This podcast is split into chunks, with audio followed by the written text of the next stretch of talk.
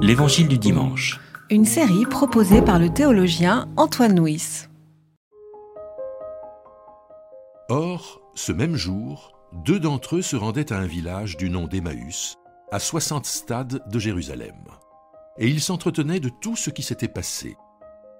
Pendant qu'ils s'entretenaient et débattaient, Jésus lui-même s'approcha et fit route avec eux.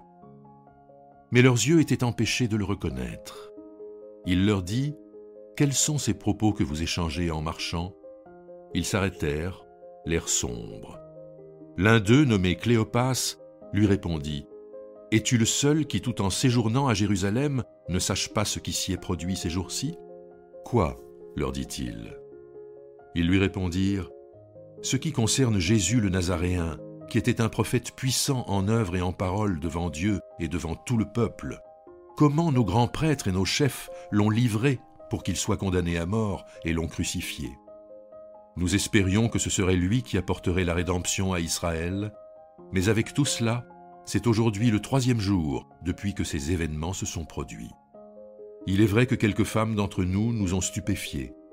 Elles se sont rendues de bon matin au tombeau, et n'ayant pas trouvé son corps, elles sont venues dire qu'elles avaient eu une vision d'ange qui le disait vivant. Quelques-uns de ceux qui étaient avec nous sont allés au tombeau, et ils ont trouvé les choses tout comme les femmes l'avaient dit. Mais lui, ils ne l'ont pas vu. Alors il leur dit, Que vous êtes stupides, comme votre cœur est lent à croire tout ce qu'ont dit les prophètes. Le Christ ne devait-il pas souffrir de la sorte pour entrer dans sa gloire? Et commençant par Moïse et par tous les prophètes, il leur fit l'interprétation de ce qui, dans toutes les Écritures, le concernait. Lorsqu'ils approchèrent du village où ils allaient, il parut vouloir aller plus loin, mais ils le pressèrent en disant ⁇ Reste avec nous, car le soir approche, le jour est déjà sur son déclin. Il entra pour demeurer avec eux.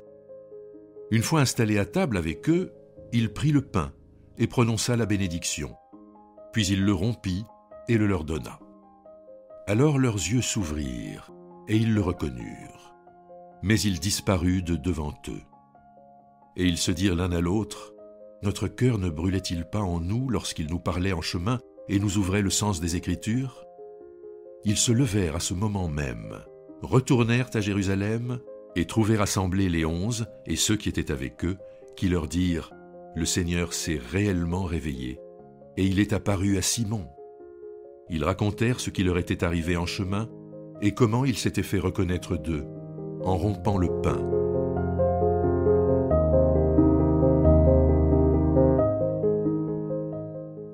Le récit d'Emmaüs se trouve dans l'évangile de Matthieu. Chaque évangile a un récit différent de l'apparition du ressuscité. Dans l'évangile de Matthieu, Jésus retrouve ses disciples en Galilée, dans leur pays, et là, il leur fait le grand envoi en mission. Hein. Aller par toutes les nations, proclamer et baptiser. Dans l'évangile de Marc, le texte s'arrête sur la peur des femmes qui sont effrayées par la nouvelle du tombeau vide. Dans l'évangile de Luc, il y a ce récit de l'apparition pèlerin d'Emmaüs que nous avons euh, lu.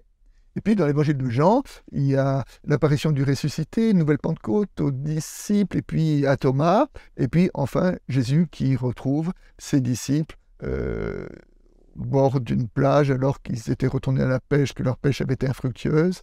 Et là, il désigne euh, Pierre comme étant celui qui doit paître le troupeau de l'Église. Donc aujourd'hui nous sommes chez Luc, chez Luc, le récit d'Emmaüs. Le début de notre texte dit que, avant que Jésus ne les rejoigne, les disciples discutaient entre eux de ce qui était arrivé. Ce qui était arrivé, donc, c'était la passion, certes une nouvelle que le tombeau était vide, mais ils ont du mal à le croire, et donc ils partagent cela entre eux. Nous les imaginons déçus, tous les évangiles sont d'accord pour nous dire que les disciples n'étaient pas prêts à la passion, n'étaient pas prêts à, imaginer que celui qui devait apporter euh, le, réveil, le salut, puisse finir sur une croix. Et donc, ils cheminent et ils parlent entre eux, ils essaient de mettre des mots sur leur déception, ils partagent euh, la grande désillusion qu'ils ont connue. Et c'est au moment où ils sont dans le partage de leur désillusion, dans, dans leur parole de deuil, que Jésus les rejoint, et que Jésus les rejoint tout simplement pour faire route avec eux, pour, pour cheminer à leur côté. Et là, il parle, il parle des Écritures. Et il parle, nous dit la fin du texte, de ce qui le concernait dans, dans les Écritures.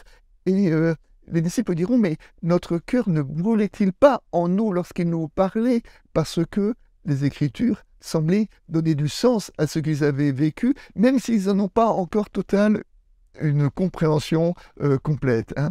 Mais euh, ce qui est important sur ce texte, c'est comment Jésus communique avec euh, ses, disciples à travers la médiation des Écritures. Et c'est cette compréhension des Écritures qui plus tard viendra affirmer ce qu'ils ont vécu.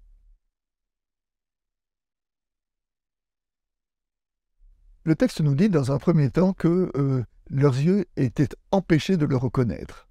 En effet, un grand étonnement que nous pouvons avoir, c'est Jésus, il l'avait vu, côtoyer pendant, pendant, longtemps. Et quand Jésus les rejoint, et quand Jésus en plus parle, en plus que Jésus parle de ce qui le concerne dans les Écritures, on pourrait imaginer que tout de suite ils le reconnaissent. Eh bien non, ce n'est que avec le signe de la fraction du pain qu'ils le reconnaîtront, c'est-à-dire qu'il y a une sorte euh, d'empêchement, hein. et cet empêchement sera limité, mais, cet empêchement est réel ici. Et ça me rappelle euh, ce passage de l'Épître aux Corinthiens dans lequel, Paul dit que nous avons un voile qui disparaît avec le Christ. C'est que d'une certaine façon, la révélation du Christ nous permet de, mieux voir, de mieux comprendre, et, la clé qui nous permet de mettre du sens sur euh, ce que nous vivons et sur les événements de notre histoire. Lorsque Jésus s'approche des pèlerins, il ne s'impose pas à eux. Il commence d'abord par les faire parler. De quoi parlez-vous? Ensuite, il évoque les Écritures. Et puis quand ils arrivent au terme de leur voyage, il fait semblant d'aller plus loin, et c'est les pèlerins qui les retiennent. Enfin, il se révèle dans la euh, fraction du pain, et au moment où ils le reconnaissent, il disparaît. Donc on voit là une sorte de pédagogie de Jésus qui refuse de s'imposer auprès de ses disciples, mais qui les accompagne pour qu'ils, leurs yeux puissent s'ouvrir sur la réalité qu'ils ont devant eux. Puis, euh, à propos de cette pédagogie de Jésus, euh, j'ai un petit regret, c'est que Luc ne nous en dise pas plus sur, euh, dans le verset qui dit Jésus leur montra dans les Écritures tout ce qui le concernait. Et j'aurais aimé savoir qu'est-ce que Jésus a dit, quels sont les passages de l'Écriture qu'il a cités pour le nommer, en d'autres termes, quelle est la clé de lecture, quelle est l'interprétation, quelle est l'herméneutique, pour utiliser un mot théologique, de Jésus quand il dit ce qui le concernait dans les Écritures. Quand Jésus explique les Écritures, ils ne comprennent pas. Et c'est au moment de la fraction du pain que, euh, ils vont, que le texte nous dit que leurs yeux s'ouvrirent. Alors, le texte dit exactement, Jésus prend le pain, Jésus prononce la bénédiction, Jésus rompt le pain et Jésus donne le pain, ce qui est les quatre verbes qu'on retrouve au moment du récit de la multiplication des pains et qui sont presque les verbes qu'on va retrouver lors du dernier repas de Jésus. C'est-à-dire qu'en posant ces gestes, eh bien, on peut dire que Jésus réactualise dans euh, la mémoire des, pèlerins ce qu'ils ont déjà vécu. Le pèlerin n'était probablement pas euh, présente lors du, dernier repas de Jésus, mais souvent ils l'ont vu rompre le pain, parce que c'est ce qu'il faisait à chaque repas. Et peut-être Jésus avait-il une façon particulière de rompre le pain, puisque c'est à ce signe, ce geste, qu'il a été euh, reconnu. À travers euh, le pain, béni, rompu, donné, et on peut dire que les pèlerins sont devenus compagnons, sans cette étymologie du terme, hein, par le même pain, c'est en partageant ce même pain que, les disciples sont devenus euh, disciples du Christ. Leur cœur était obscurci, et c'est la rencontre avec le Christ, c'est avec le signe du pain qu'ils ont compris. Un apologue des pères du désert raconte l'histoire d'un, d'un frère, d'un moine, qui butait sur un texte des Écritures qu'il n'en comprenait pas le sens. Et le texte nous dit que puisque c'est cela, il décida, pendant six mois, de jeûner en ne mangeant que trois, fois par semaine pour que Dieu lui révèle le sens de ce passage-là. Au bout de trois mois, le sens était toujours aussi obscur à ses yeux. Alors le frère s'est dit, je vais aller trouver un frère pour lui demander le sens de mon récit. Il se lève, il est en chemin, et quand il est en chemin, Jésus lui dit, puisque tu as eu l'humilité d'aller demander à ton frère, alors je vais te révéler le sens des Écritures que tu ne comprends pas. Le besoin du frère pour cheminer et pour comprendre les Écritures.